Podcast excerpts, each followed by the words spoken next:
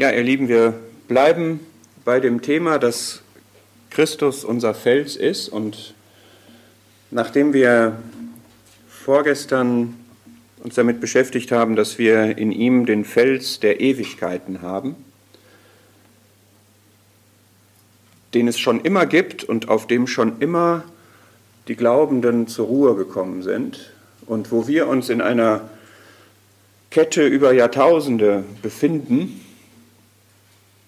wo wir teilhaben auch an Verheißungen und an Erfahrungen, die durch Jahrtausende getragen haben, wo wir nicht alleine sind, wo wir wirklich uns, ja, wo wir zur Ruhe kommen können und wo wir zugleich, das haben wir dann in 5. Mose 32 gesehen, erleben können, wie dieser Fels mit uns geht, uns leitet, uns auch belebt, uns Wegweisung gibt, uns stärkt, uns trägt, uns weidet. Dann haben wir gestern Abend die persönliche Seite gehabt, dass wir persönlich jeder individuell erleben können, erfahren können, wie es wahr ist, dass dieser Fels uns Schutz gibt, uns Zuflucht gibt, dass wir aber auch persönlich unser Leben auf diesen Felsen bauen wollen. Das heißt, dass wir hören und tun wollen. Und ich möchte heute Abend gern das Thema haben, dass wir als Versammlung auch auf diesem Felsengrund uns befinden und habe das so überschrieben, dass wir auf diesen Felsen vertrauen können. Und jetzt haben wir gerade ein Loblied gesungen und ich möchte deshalb, bevor ich zu dieser Schlüsselstelle mit der wir uns beschäftigen möchten, komme in Matthäus 16, möchte ich gerne aus dem ersten Petrusbrief zwei Verse lesen, die wir erst im weiteren Verlauf dann wahrscheinlich vor uns haben werden.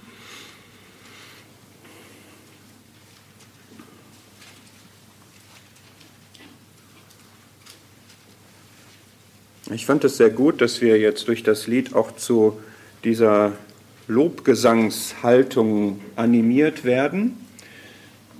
Denn das ist tatsächlich auch so, dass wir allen Grund haben, Gott zu loben für das, was er uns auch darin gegeben hat, dass wir Versammlung sind und dass wir als Versammlung auf dem Felsengrund, auf dem Christus sind. Und ich möchte dazu gerne aus 1. Petrus 2 lesen, auch wenn es da nicht um den Felsen geht. Ich werde das Thema heute etwas weiter fassen. Es wird auch um den Eckstein gehen, es wird um das Haus gehen, um die Steine und so weiter. Ich möchte aus 1. Petrus 2 gerne lesen, ähm, den Vers 6. Es ist in der Schrift enthalten, siehe, ich lege in Zion einen Eckstein, einen auserwählten, kostbaren, und wer an ihn glaubt oder wer auf ihn vertraut, wird nicht zu Schanden werden. Das ist ein Schlüsselvers und daraus habe ich diesen Gedanken, wir wollen auf ihn vertrauen, auf den, der der Fels der Versammlung ist. Und dann möchte ich den Vers 9 dazu lesen, ihr seid ein auserwähltes Geschlecht, eine königliche Priesterschaft, eine heilige Nation, ein Volk zum Besitztum, damit ihr die Tugenden dessen verkündigt. Und jetzt kommt dieser Gedanke anknüpfend an dieses Loblied, der euch berufen hat aus der Finsternis zu seinem wunderbaren Licht. Wir haben davon gesungen, dass wir Erlösung und Heil gebracht bekommen haben von Gott. Und darum geht es dass wir in der Finsternis waren, auch wenn uns das vielleicht nur mehr oder weniger bewusst war, aber dass wir zu einer ganz anderen Berufung, einen ganz anderen Lebensinhalt haben, nämlich zu seinem wunderbaren Licht. Gott ist Licht und wir sind berufen aus der Finsternis zu seinem wunderbaren Licht. Es ist ein wunderbares Licht und das hat eine große Bedeutung für uns als Versammlung dass wir diese Berufung haben. Christus, der Fels für die Versammlung, das finden wir in Matthäus 16. Damit möchte ich beginnen. Ich möchte so ein paar Dinge nebeneinander stellen, nach und nach, verschiedene Aspekte. Matthäus 16, finden wir die Szene, wo der Herr gefragt hat, was sagen die Menschen, dass ich sei? Und dann kommen Antworten unter anderem von Petrus in Vers 16, du bist der Christus, der Sohn des lebendigen Gottes. Und der Herr sagt darauf in Vers 18, ich sage dir, du bist Petrus, das heißt Stein, und auf diesen Felsen, das ist ein anderes Wort, werde ich meine Versammlung bauen und die Pforten des Hades werden sie nicht überwältigen. Das ist hier das erste Mal, dass der Herr in diesem Sinne von Versammlung spricht, die dann gegründet werden wird an Pfingsten. Und wir lernen hier, dass die Versammlung, das ist die Gesamtheit aller Glaubenden, aller, die sich zu dem Herrn Jesus bekehrt haben, dass die eine Grundlage hat und das ist der Fels und das ist der Christus, der Sohn des lebendigen Gottes. Darauf ruht die Versammlung und darauf ruht sie in mehrerer Hinsicht. Einmal historisch, weil sie erst in Apostelgeschichte 2 gegründet wird, als der Christus gestorben und auferstanden war und aus dem Himmel den Heiligen Geist gesandt hat. Sie gründet auch geistlich auf diesem Felsen, weil alle Steine, die dann auf diesem Felsen gebaut werden, die dann das Haus der Versammlung bilden, lebendige Steine sind und das Leben haben, was der Herr selber auch hat. Die Versammlung in diesem Sinne ist aus lebendigen Steinen, das sagt 1. Petrus 2, zusammengesetzt und es kann die nur auf der Grundlage des Christus geben, der selber ein lebendiger, der lebendige Stein ist. Und mir geht es heute Abend vor allem aber um die, die praktische Dimension, dass wir auch Versammlung leben können, Versammlung sein können, nur auf der Grundlage des Christus, des Felsen. Also auch wenn wir unser Versammlungsleben gestalten, ob das innerhalb oder außerhalb der Zusammenkünfte ist, ob das im Miteinander ist, es muss immer alles auf dieser Grundlage beruhen. Es muss sich immer alles auf ihn beziehen, auf ihn stützen, auf ihn gründen. Das ist das eine Fundament, der Fels. Und dieser Fels ist dann eben auch der Fels, von dem wir gestern und vorgestern gehört haben. Dieser Fels Christus, das ist eben dieser Unverrückbare, das ist dieser Beständige, das ist dieser Unveränderliche, das ist dieser Belastbare. Das ist dieser, der Fürsorge für uns hat, das ist der, der treu ist, wo wir untreu sind. Ja, alles das ist wahr für diesen Felsen. Und wenn wir jetzt die Versammlung auf diesen Felsen gegründet sehen, dann kommt natürlich etwas dazu, was wir bisher noch nicht hatten. Denn die Versammlung ist etwas Neues. Die Versammlung ist hier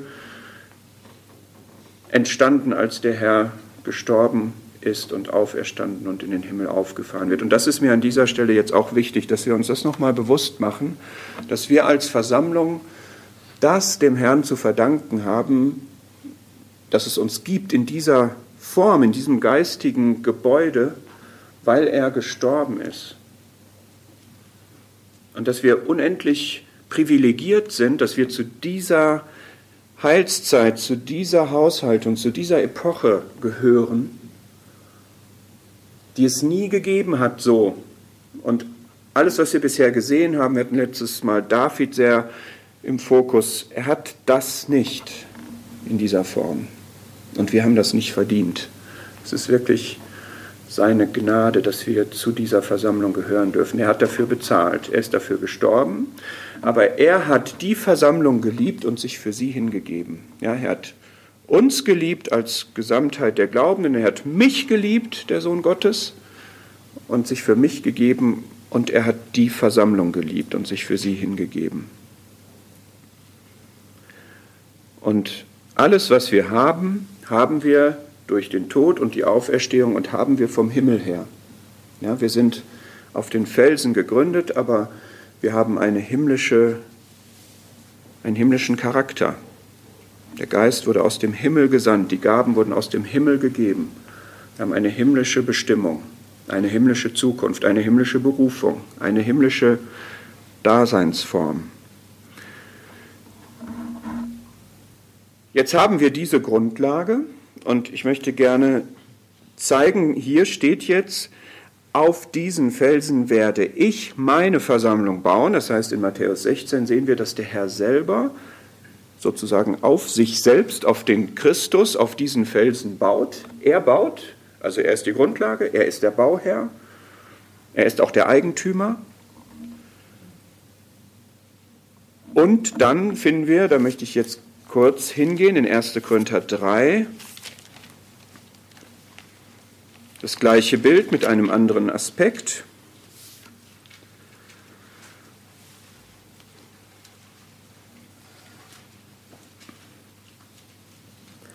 Dass wir bauen, ich möchte im Zusammenhang lesen, ab Vers 9, wir sind Gottes Mitarbeiter, Gottes Ackerfeld, Gottes Bau seid ihr schreibt Paulus hier, nach der Gnade Gottes, die mir gegeben ist, habe ich als ein weiser Baumeister den Grund gelegt, ein anderer aber baut darauf, ein jeder aber sehe zu, wie er darauf baut. Denn einen anderen Grund kann niemand legen, außer dem, der gelegt ist, welcher ist Jesus Christus. Wenn aber jemand auf diesen Grund baut, Gold, Silber, wertvolle Steine, Holz, Heu, Stroh, so wird das Werk eines jeden offenbar werden, denn der Tag wird es klar machen, weil er in Feuer offenbart wird, und welcher Art das Werk eines jeden ist, wird das Feuer erproben. Wenn das Werk jemandes bleiben wird, das er darauf gebaut hat, so wird er Lohn empfangen. Wenn das Werk jemandes verbrennen wird, so wird er Schaden leiden. Er selbst aber wird gerettet werden, doch so wie durchs Feuer. Ich kann jetzt hier nicht auf alle Verse eingehen, ich möchte ein paar Gedanken dazu sagen. Das eine ist, wir haben gesehen in Matthäus 16, der Herr baut selber die Versammlung. Er fügt hinzu, er fügt Steine, lebendige Steine hinzu, immer. Er baut immer gut, er baut immer richtig, er baut immer herrlich. Und hier wird jetzt gesagt, wir sind Gottes Mitarbeiter. Das bezieht sich wohl in erster Linie auf die Apostel, aber auf eine Weise sind wir alle Gottes Mitarbeiter, weil er an diesem Gebäude baut. Und wenn wir auch an diesem Gebäude bauen, dann sind wir in diesem Sinne auch Mitarbeiter. Wir sind zugleich auch Bau, wir sind alle auch Steine, aber wir bauen auch. Und ist dir das bewusst, dass du diese Würdigung hast, mit Gott bauen zu dürfen an seinem Haus? Ist dir das bewusst? Ich finde das einen ganz, ja, ich würde jetzt sagen, mind-blowing Gedanken. Ja, also das ist wirklich unfassbar, dass Gott uns Menschen diese Rolle gegeben hat. Dass er das jetzt nicht alles selber macht, sondern dass er uns Menschen dazu, uns Glaubende dazu einsetzen möchte. Und die Frage ist dann, die hier gestellt wird, wie jemand darauf baut. Die Frage ist auch, womit jemand baut, nämlich mit welchem Material. Und die Frage ist auch, worauf jemand baut, nämlich auf dem richtigen Fundament oder nicht.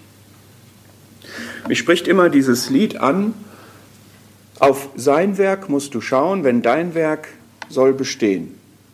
Und das hat mich oft herausgefordert, dass ich mir die Frage gestellt habe, man kann das zum Beispiel in Haggai festmachen, wo gesagt wird, wir haben hier eine Baustelle, das ist das Haus Gottes, und wir haben andere Baustellen, wo man für seine eigenen Häuser läuft. Was sind Baustellen in meinem Leben und an welcher Baustelle bin ich gerade tätig? Wo investiere ich Energie und Zeit und ist das richtig investiert? Ist das an der richtigen Baustelle investiert? Wenn ich jetzt höre, ihr baut gerade, dann ist das gut und richtig. Ja? Und da gehört Energie rein und das muss so sein. Und wir aber haben auch unsere Berufe und unsere Beziehungen, unsere Verantwortungssphären. Aber sicherlich kann man sich fragen, auch bei seiner geistlichen Arbeit, investiere ich die eigentlich gerade da, wo Gott ein Werk wirkt? Da, wo Gott gerade baut, bin ich da dabei? Und wenn ja, wie baue ich und womit baue ich? Ist das etwas Werthaltiges, womit ich baue? Ist das, was ich beisteuere in die Versammlung, ist das etwas Qualitatives, was Gottes Qualität nämlich hat, Gold, Silber, wertvolle Steine? Oder ist das etwas Vergängliches? Und da gibt es ganz unterschiedliche Dinge, was ich tun kann. Man kann an das Evangelistische denken, dass ich wirklich echtes Leben gerne vermitteln möchte, weitergeben möchte, jemanden dazu beitragen möchte, dass jemand den Herrn findet. Aber ich kann auch hier das ganze Bild des Leibes mal betrachten und sagen, was sind eigentlich meine Gaben, was ist meine Aufgabe, was ist meine Funktion, was ist meine Rolle. Mancher ist Öl im Getriebe einfach, das sind Glieder der Darreichung, das sind diese Gelenke, ganz unterschiedliche Dinge. Ein ganz großes Spektrum. Es geht hier nicht nur um die Wortgaben oder das Evangelium oder so. Und ich möchte wirklich uns alle dazu ermuntern, dass wir unsere Rolle auch in diesem Bau einnehmen und dass die Arbeit nicht auf wenigen liegt und dass jeder seins beisteuert. Denn wir werden Lohn empfangen. Ja, das ist so schön in Vers 14. Das, was beständig ist, das, was Gott verherrlicht, in welcher Weise auch immer, mit welchem Beitrag auch immer, dafür werden wir Lohn empfangen. Seinen eigenen Lohn, sagt Vers 8, nach seiner eigenen Arbeit. Und das kann eine vermeintlich kleine, aber dennoch eigenständige, wertvolle, wichtige Aufgabe gewesen sein. Sein eigener Lohn. Du bekommst deinen eigenen Lohn der mit niemandem in Konkurrenz steht, mit niemandem im Wettbewerb steht, sondern wo du das getan hast, was der Herr dir aufgetragen hat und dafür deinen Lohn bekommst. Es wäre schade, wenn wir nur etwas beigesteuert haben, was am Ende verbrennt. Ja? Das ist das, was in Vers 15 daneben gestellt wird. Aber ich möchte jetzt an dieser Stelle festhalten. Wir haben diesen Felsen, auf dem wir bauen. Es ist die eine Grundlage, die es nur gibt. Der Herr baut die Versammlung, indem er lebendige Steine hinzufügt. Wir bauen auch auf unsere Weise mit unseren Mitteln, in unserer Rolle, mit unseren Beiträgen und wir werden dafür Lohn empfangen. Und das ist eine wertvolle Arbeit, die sich wirklich lohnt. Und ich möchte jetzt zu 1. Petrus 2 gehen. Ja, ich möchte jetzt dieses Bild von diesem Haus, was da entsteht, gerne etwas weiter verfolgen.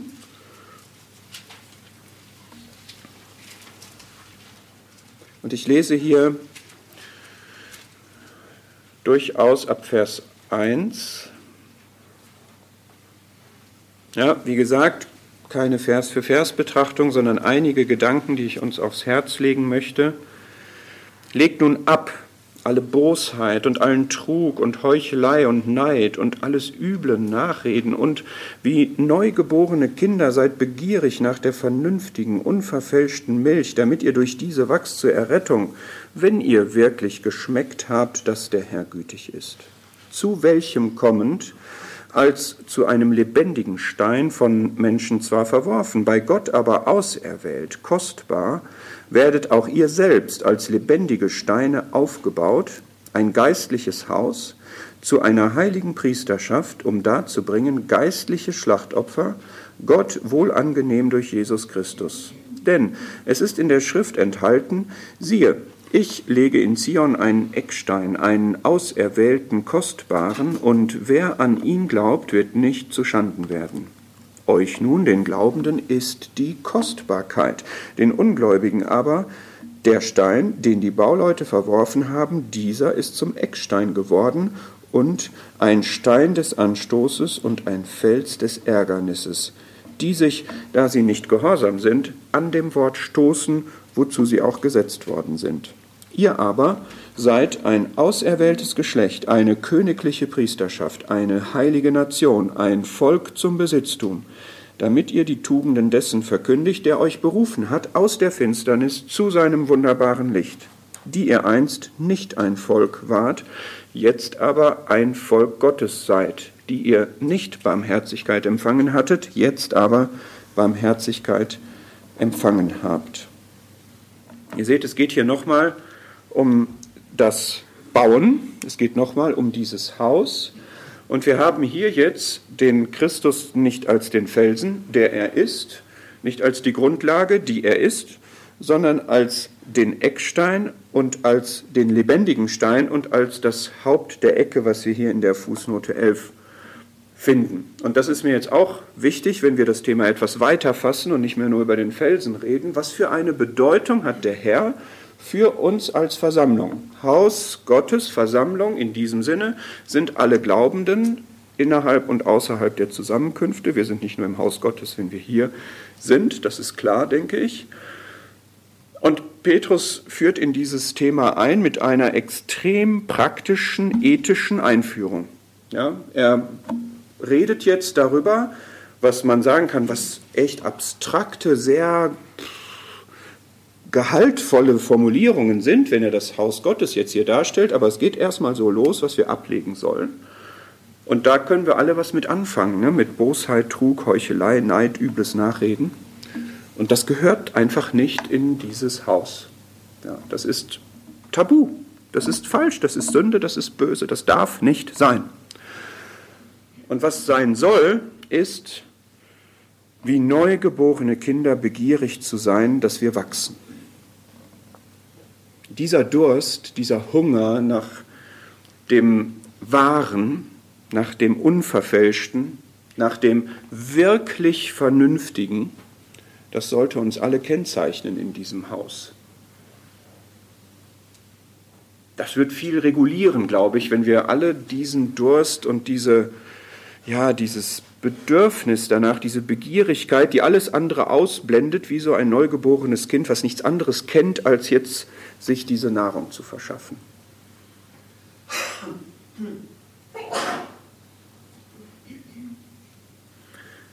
Und hast du schon geschmeckt, dass der Herr gütig ist? Geschmeckt. Hast du einen Geschmack von Güte? Gütig der das Gute wirkt, der das Gute gibt, der der Gute ist. Du bist gut und tust Gutes. Hast du davon einen Geschmack auf den Lippen? Wenn das so ist, dann willst du mehr davon. Und dann bist du begierig nach dieser unverfälschten Milch. Und dann kommen die Ausführungen hier. Er ist ein lebendiger Stein. Das ist wichtig. Er ist ein lebendiger Stein. Wir haben das schon bei dem Felsen gesehen. So ein großer, lebloser Brocken eigentlich im Bild, aber unser Fels, der lebt. Und dieser Stein, Christus, der lebt. Das ist ein lebendiger Stein. Und lebendig ist er als Stein und lebendig sind wir als Steine. Und wir haben das auch in Matthäus 16 gesehen. Er ist der Sohn des lebendigen Gottes. Und dieses Haus ist dieser Fels, auf dem die Versammlung gebaut wird. Das Haus ist ein lebendiges Haus. Das ist ein Haus des Lebens. Der Herr ist gestorben und er ist dann aber auferstanden und er lebt. Und in diesem Haus lebt es. Und da sind Lebende. Und wir sind verbunden mit dem, der unser Leben ist. Christus unser Leben. Und dieses Leben zeigt sich in ganz vielen Dingen. Überlegt, was bedeutet Leben? Ja, Leben bedeutet Wachstum, Leben bedeutet Energie, Leben bedeutet Kommunikation, Leben bedeutet Gemeinschaft. Aktivität, Vermehrung, Vielfalt. Alles gewirkt durch diesen lebendigen Stein und in Referenz, er ist der lebendige Stein, kommen wir gleich zu, der der Eckstein ist, nach dem sich alles ausrichtet. Und er ist von Menschen verworfen, bei Gott aber auserwählt kostbar. Auch das, er ist der lebendige Stein, wir sind es. Er ist auserwählt, wir sind es. Er ist kostbar, wir haben die Kostbarkeit. Habt ihr die, diese Formulierung ist doch erstaunlich, ne? In Vers 7. Euch nun, den Glaubenden, ist die Kostbarkeit. Das ist so ein Begriff, den man vielleicht manchmal belächelt, wenn man sagt, ja, wie kostbar. Ja, aber es ist so. Christus ist kostbar und mit ihm in einem Gebäude zusammengefügt zu sein, sein Leben zu haben, das ist Kostbarkeit. Es gibt nichts Wertvolleres als das. Und jetzt mag ich vielleicht manchmal denken, in der Praxis sieht das gar nicht so kostbar aus, aber die Wahrheit ist, es ist aber kostbar.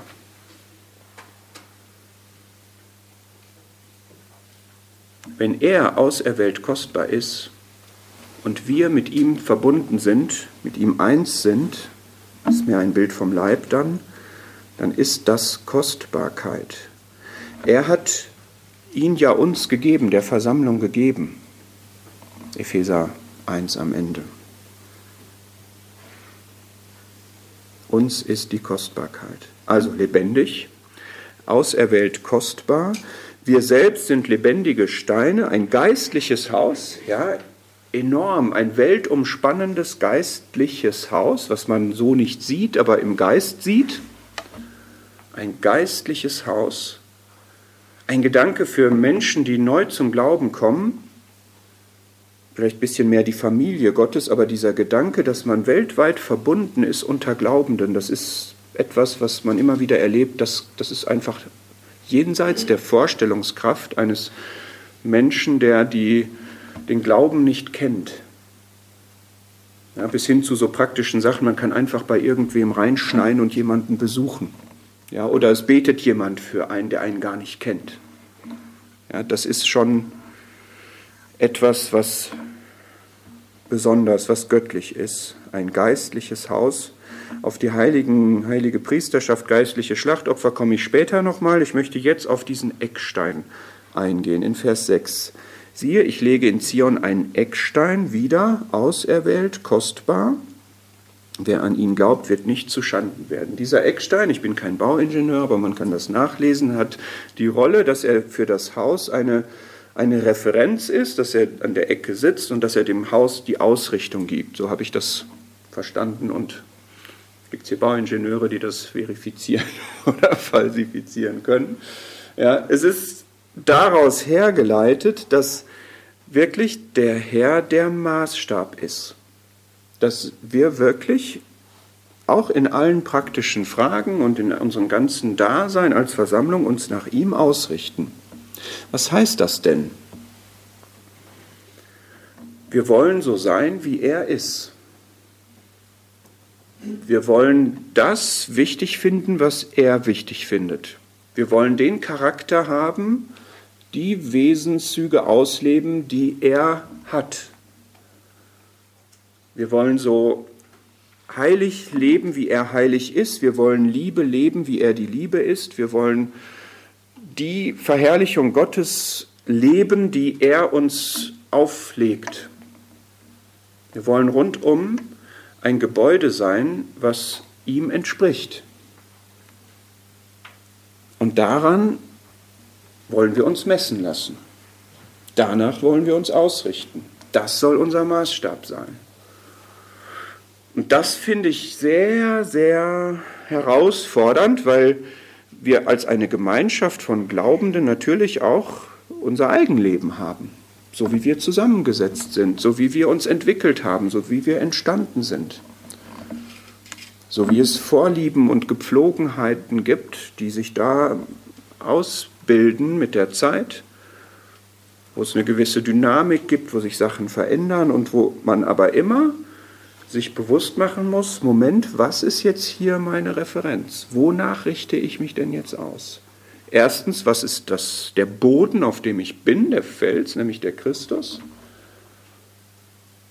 der konstant ist durch die Jahrtausende, wo aber dennoch zeitbedingte Veränderungen einfach da sind, durch die Zusammensetzung, was weiß ich der sich aber in seinem Wesen nicht ändert und in seinen Grundsätzen nicht ändert. Und dann haben wir diesen kostbaren, auserwählten Eckstein, der unser Maß der Dinge ist. Daneben gibt es noch diesen Begriff des Hauptes der Ecke, was wohl einfach heißt, das ist etwas Haupt, ja, es ist etwas besonders Bedeutsames, etwas besonders Wichtiges in Vers 7.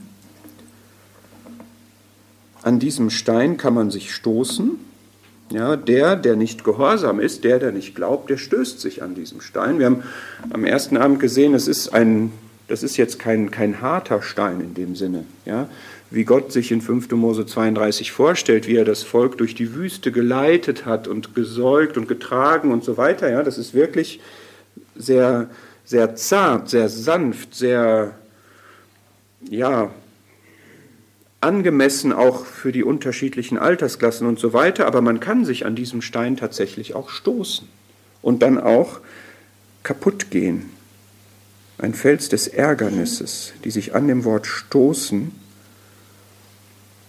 Und das ist für uns vielleicht auch tatsächlich mal praktisch betrachtet manchmal ein Punkt, ob wir uns an dem einen oder anderen, was Christus will, stoßen. Auch wenn wir gläubig sind, auch wenn wir errettet sind, unser Heil nicht verlieren, aber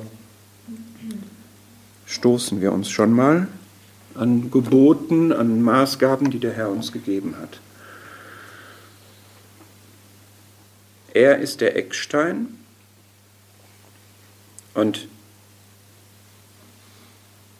er ist ein Auserwählter, er ist ein Kostbarer. Wunderbar ist es in unseren Augen, ist in dem Zitat nicht hier wiedergegeben, in Matthäus 21 aber.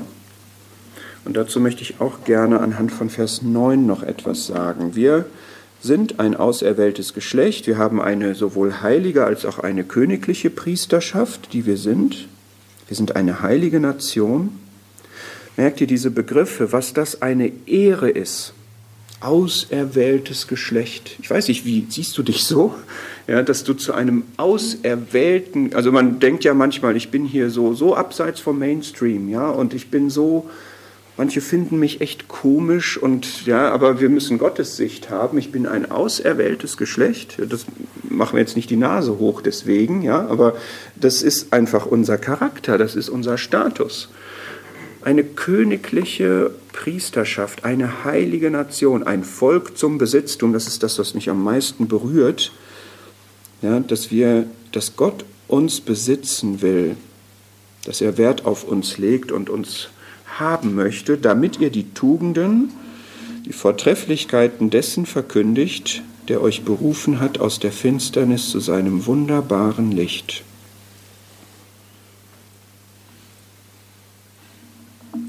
Zu seinem wunderbaren Licht. Dieser Eckstein ist ein wunderbarer Eckstein und wir haben eine Berufung zum Licht und zwar zu einem wunderbaren Licht. Können wir da unser Versammlungsleben eingliedern.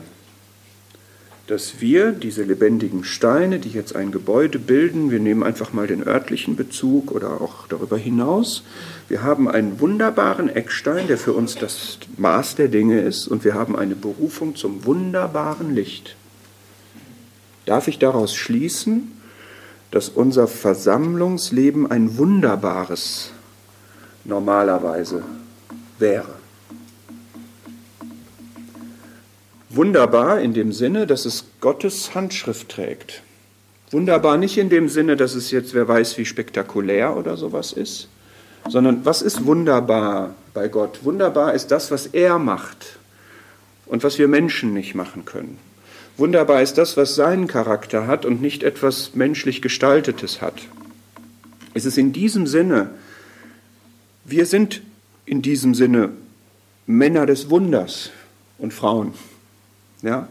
Und wir sind berufen dazu, wenn wir Gott verherrlichen, wenn wir das ausleben, was von ihm ist, dann ist das wunderbar.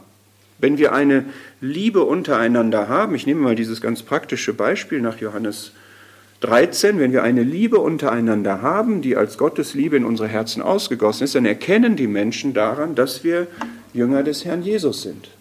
Das ist jetzt ein Beispiel für etwas Wunderbares, weil das etwas nicht Menschliches ist. Oder wenn wir heilig leben, dann ist das etwas, was man als normaler Mensch nicht tut. Das ist etwas Wunderbares. Wenn wir, wie jetzt hier der nächste Begriff in Vers 10 ist, wenn wir Barmherzigkeit empfangen haben und auch barmherzig leben, dann ist das etwas, was nicht natürlich ist. Dann ist das etwas Wunderbares wenn wir in unserem Zusammenkommen und darüber hinaus das Wort Gottes zu uns reden lassen, was lebendig und wirksam ist, und wirksam ist es aus Gottes Wirkung, aus Gottes Kraft, dann ist es etwas Wunderbares, wenn ein Wort geredet wird und das Wirkung in den Herzen hat. Ja, das meine ich mit wunderbar und das sollte uns prägen, weil Christus so ist, und er hat ja auch so gelebt, das können wir in seinem Leben ja nachvollziehen, und weil er immer noch so ist und weil er immer noch so wirkt und weil er ja mitten unter uns ist. Und wenn wir uns wirklich da komplett auf ihn ausrichten, dann kommt dieses Wunderbare auch hervor. Zu seinem wunderbaren Licht. Und ich möchte jetzt gerne noch auf Epheser 2 kommen, mit der Frage nämlich, wozu ist denn jetzt eigentlich dieses Haus da und was charakterisiert dieses Haus? Ja, wir haben gesehen, das Haus ruht auf dem Felsen, dem Fels der Ewigkeiten, diesem Christus, der gestorben, auferstanden in den Himmel aufgefahren ist. Gott baut, wir bauen, wir haben Verantwortung zu bauen, wir sind gewürdigt aber auch zu bauen, wir werden Lohn dafür bekommen. Wir sind zugleich Steine, die denselben Charakter haben, wie der Herr sein Wesen hat, nämlich lebendig zu sein.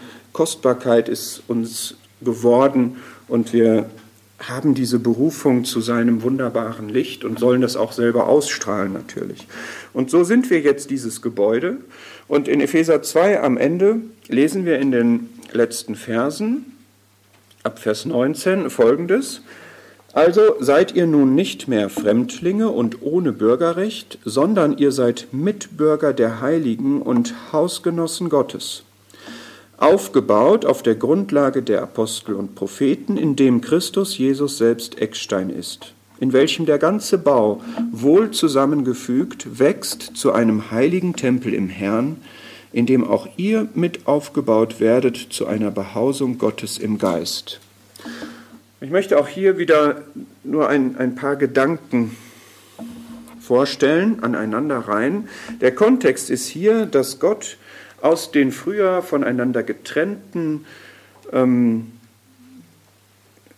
Menschengruppen der Juden und der Nationen einen Leib gebildet hat und das, was sie getrennt hat, beseitigt hat, sodass sie jetzt einen Leib bilden. Und für uns gilt jetzt, die wir da mit einverleibt worden seid, durch, sind durch den Heiligen Geist, der uns zu einem Leib gestiftet hat, dass wir nicht mehr Fremdlinge sind. Ja, und lasst uns einfach mal daraus jetzt entnehmen, was hat diese, dieses Haus Gottes gegenüber Gott jetzt für, einen, für eine Atmosphäre, für ein Wesen, für ein, was, was prägt dieses Haus? Wir sind nicht mehr Fremdlinge. Wir sind vertraut. Wir sind zugehörig zu Gott. Wir sind nicht mehr ohne Bürgerrecht. Wir haben einen Status sozusagen. Wir haben ein Hausrecht, wenn wir das so formulieren wollen. Ein Recht, in seinem Haus zu sein, meine ich damit. Wir sind Mitbürger der Heiligen. Das spricht von Gemeinschaft. Wir sind miteinander in demselben Status verbunden. Es gibt Heilige und wir gehören dazu mit der gleichen Berechtigung und wir sind Hausgenossen Gottes und das finde ich so eine beeindruckende Formulierung. Ja, wer, wer hätte denn das gedacht, dass der Gott, der sich selbst genügt, der über allem erhaben ist, der Höchste, dass der uns in sein Haus lässt. Wir sind Hausgenossen Gottes, wir sind zu Hause bei Gott. Wir haben bei Gott unser Zuhause. Das ist wirklich un unglaublich. Ohne dass Gott dadurch irgendetwas an Würde verliert oder an Einzigartigkeit. Aber er hat uns in sein Haus, es ist eben das Haus Gottes, das wir bilden. Und wir sind seine Hausgenossen. Dann finden wir wieder diesen Gedanken einer Grundlage, diesmal formuliert Grundlage der Apostel und Propheten, weil die das de facto am Anfang der Versammlungszeit gelegt haben, aber natürlich ist das Fundament Christus. Wieder der Gedanke, Christus ist der Eckstein, nach dem sich alles ausrichtet. Und dann wird jetzt etwas gesagt über den Bau. Und es ist ein Bau. Es ist ein Bau, in welchem der ganze Bau auf eine Art ist das im Bau, auf eine andere Art ist es auch gleichzeitig fertig. Und es wächst wohl zusammengefügt. Das können wir auch auf unsere örtliche Entität beziehen, dass wir sagen, wir sind hier wohl zusammengefügt, aber es ist auch insgesamt das ganze Gebäude wohl zusammengefügt von dem Bauherrn, dem Architekten, dem Planer, der das auch so bewerkstelligt hat. Und dieser Bau wächst.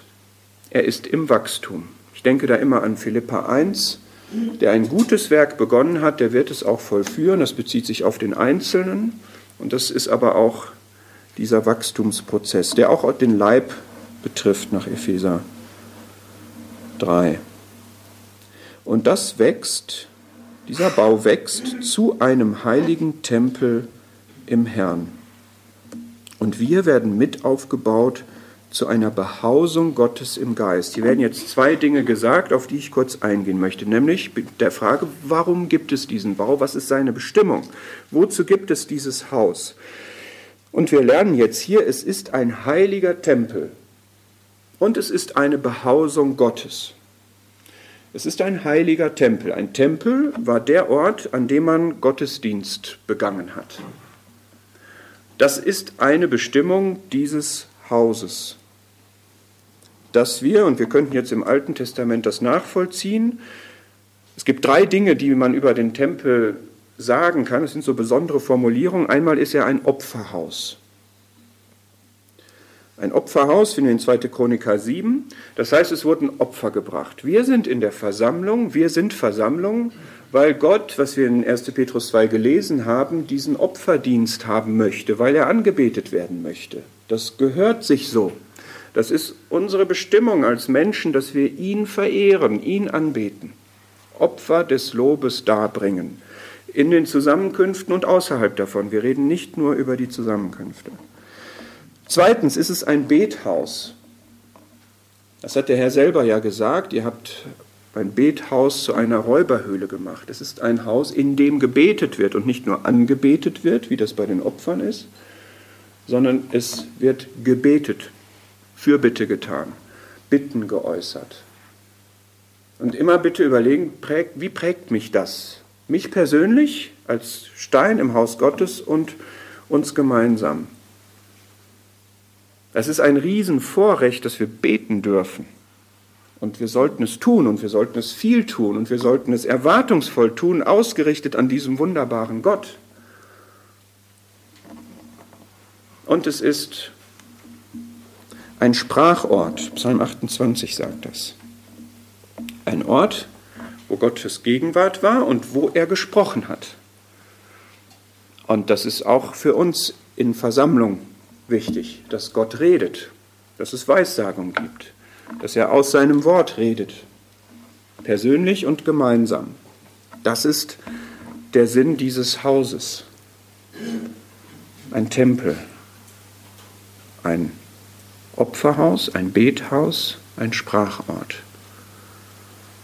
Und ich, ich wünsche mir so, dass das wirklich ganz echt und ganz frisch und ganz lebendig ist, so wie der Herr das eben bestimmt hat, dass wir das erleben und dass wir uns danach ausrichten, dass wir auch mit dieser Erwartung in die Zusammenkünfte gehen, dass wir das beisteuern, auch dass das das ist, was wir in die Versammlung hineingeben, dass das, dieser Charakter in seiner ganzen Herrlichkeit zum Tragen kommt.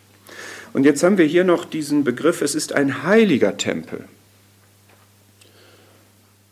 Es ist ein, eine heilige Wohnung, sagt Gott auch, 2. Mose 15, es ist ein heiliger Tempel. Und wir kennen, glaube ich, diesen Vers in Psalm 93.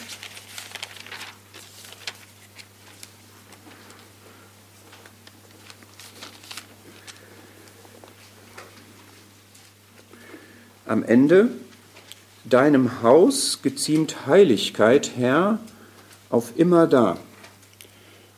Das muss sein und das kann auch nicht anders sein, weil Gott ja heilig ist. Der heilige, heilige, heilige Gott, das kann nicht anders sein, als dass sein Haus heilig ist. Wir sind auch diese Geheiligten, wir sind Heilige und als solche setzen wir das Haus Gottes zusammen und das ist unser Charakter, unser Wesen, unsere Natur und das muss auch unsere Praxis sein, dass wir damit in Einklang sind, dass dieses Haus ein heiliges Haus ist. Was heißt, dass Sünde darin nicht stattfinden darf, das ist das, was auch in 1. Petrus 2 am Anfang gesagt wird, und was zugleich auch heißt, dass all diese moralischen Qualitäten, die Gott uns mitgegeben hat, dass die ausgelebt werden. Also dass wir uns vom Bösen fernhalten und das Böse auch richten, verurteilen, auch hinaustun im Fall eines Falles, aber dass wir das Positive auch ausleben. Dass dort nicht nur keine Lüge stattfindet, sondern Wahrheit geredet wird, wenn ihr versteht, was ich meine. Ja. Und jetzt kann man sagen, Heiligkeit ist der Charakter des Hauses Gottes, aber ich möchte das gerne etwas weiterziehen und aus Psalm 29 noch eine Stelle dazu lesen. Psalm 29, Vers 9. Am Ende. In seinem Tempel spricht alles Herrlichkeit. Also es ist ein heiliger Tempel und in seinem Haus spricht alles Herrlichkeit. Und Herrlichkeit ist jetzt einfach das ganz umfassende Wesen Gottes. Alles, was aus seinem Wesen ausstrahlt, das ist Herrlichkeit. Das ist seine Liebe, seine Gnade, seine Reinheit, seine Barmherzigkeit, alle Wesenszüge, wie wir so sagen, Charakterzüge, Eigenschaften Gottes, all das spricht aus seinem Tempel. Und all das soll uns auch prägen. Und auch das ist wieder total logisch, weil Gott ja so ist und weil der Herr so ist und weil er die Referenz ist und weil wir genau diesen, diese neue Natur ja auch haben von ihm, die genau das ja auch will, sodass wir dann wirklich ein Haus sind, in dem Gott sich komplett verherrlichen kann, in dem die Herrlichkeit des Herrn Jesus sich auslebt in allen Aspekten, in allen Facetten, rundum, jederzeit, komplett. Und spätestens jetzt sagt man, Moment, das, das schnalle ich ab. Ja? Also das, das kriegen wir nicht hin. Wie soll das gehen? Wie, wie wollen wir das denn in die Praxis umsetzen? Wie wollen wir das denn leben? Und das können wir leben, weil wahr ist, Christus lebt in mir. Wir haben den Heiligen Geist, der in uns die Frucht des Geistes hervorbringt. Christus lebt in mir, der lebt sich so aus, wie er ist. Und wenn wir mit dem Geist erfüllt sind, wenn wir nicht unser eigenes reinbringen, sondern Gefäße, Kanäle sind für das, was der Herr wirkt, dann ist das auch wahr, dann ist das auch Realität. In den Zusammenkünften und im Miteinander und überhaupt. Und ist das nicht herrlich? Ist das nicht eine, ein, eine herrliche Bestimmung? Wir möchten Christus erleben. Wir möchten so sein wie er. Das ist unsere Berufung, das ist unsere Bestimmung. Und wir sind jetzt hier eine Gemeinschaft in diesem Haus von lebendigen Steinen, die sein, seine Natur haben. Es kann eigentlich nichts Herrlicheres geben als das was uns daran hindert, was das schmälert, was uns das madig macht, das ist die Sünde im Fleisch, die wir auch immer noch haben. Ja. Ich glaube, das ist noch nicht mal so sehr die Schwachheit, die wir tragen können, sondern das ist wirklich, wenn uns die Sünde dazwischen gerät. Und da möchte ich gerne abschließend noch ein, eine Stelle anführen aus 4. Mose 20.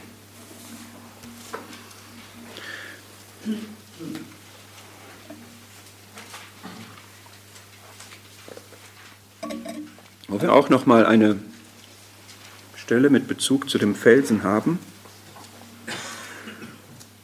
Und wir haben, also vielleicht nach dem, was wir jetzt besprochen haben, könnte man den Gedanken haben, a, ich bin da selber irgendwie unzureichend oder ich, ich finde aber Verhältnisse vor, die nicht diesem wunderbaren Modell, diesem Schönen entsprechen. Und ich glaube, das ist realistischerweise so, dass wir hier und da tatsächlich sehen, wir haben da Defizite, wir haben Mühe, wir haben Probleme, das so umzusetzen. Und wir haben in 4. Mose 20 eine Situation, wo die, das Volk Israel kein Wasser hatte und wo sie deswegen gehadert haben. Und vielleicht empfinden wir das auch manchmal, dass uns da Wasser fehlt, dieses lebendige, belebende, reinigende oder was auch immer das Wasser jetzt gibt. Wir sagen, da brauchen wir etwas, wir haben einen Bedarf, wir haben ein Manko, wir haben Defizite, Bedürfnisse. Das Hadern ist nicht der richtige Weg.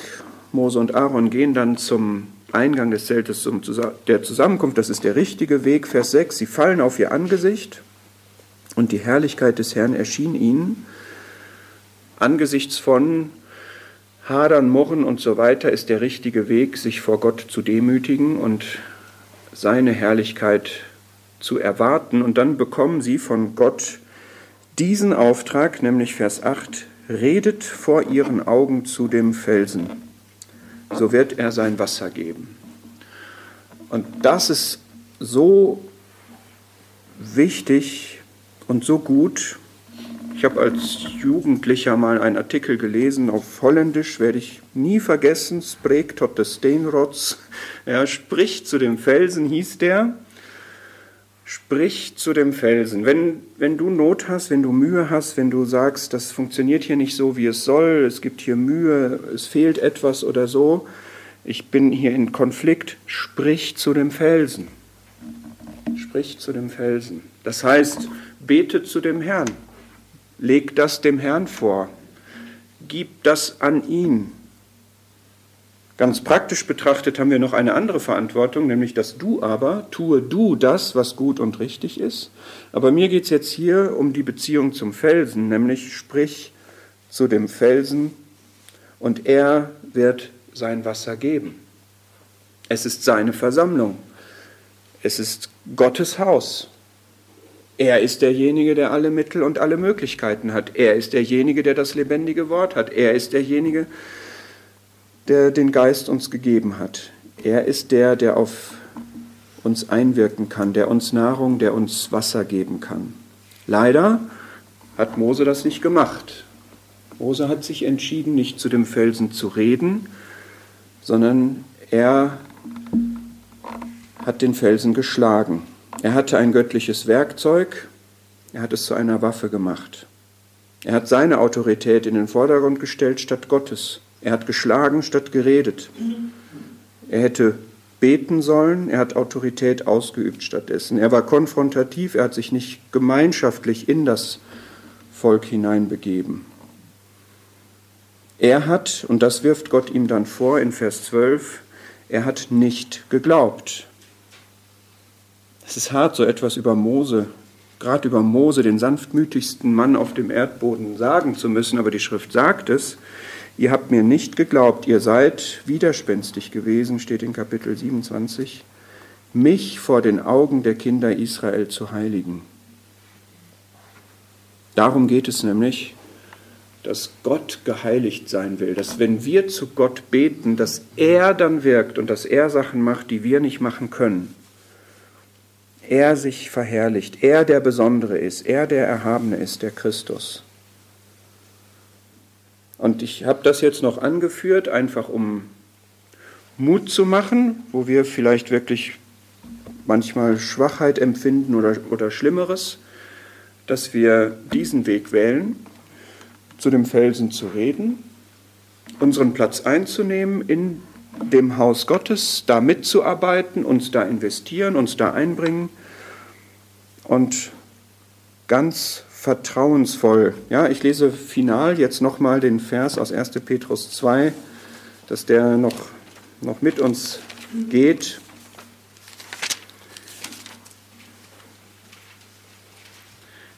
Erste Petrus 2, Vers 6. Ich lege in Zion einen Eckstein, einen auserwählten, kostbaren.